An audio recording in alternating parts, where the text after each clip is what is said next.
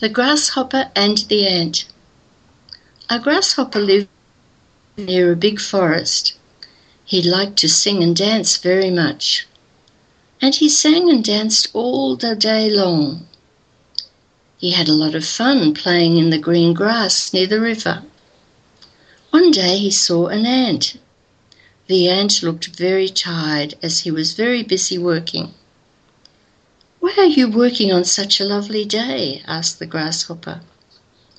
I'm collecting food for winter, said the ant, and went on working.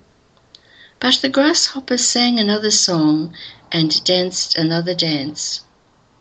When winter came and there was a lot of snow, the grasshopper had nothing to eat. He was very hungry, so he went to visit the ant and asked him to give him some food. I worked all summer to collect my food, said the ant. What did you do? I was very busy singing and dancing, answered the grasshopper.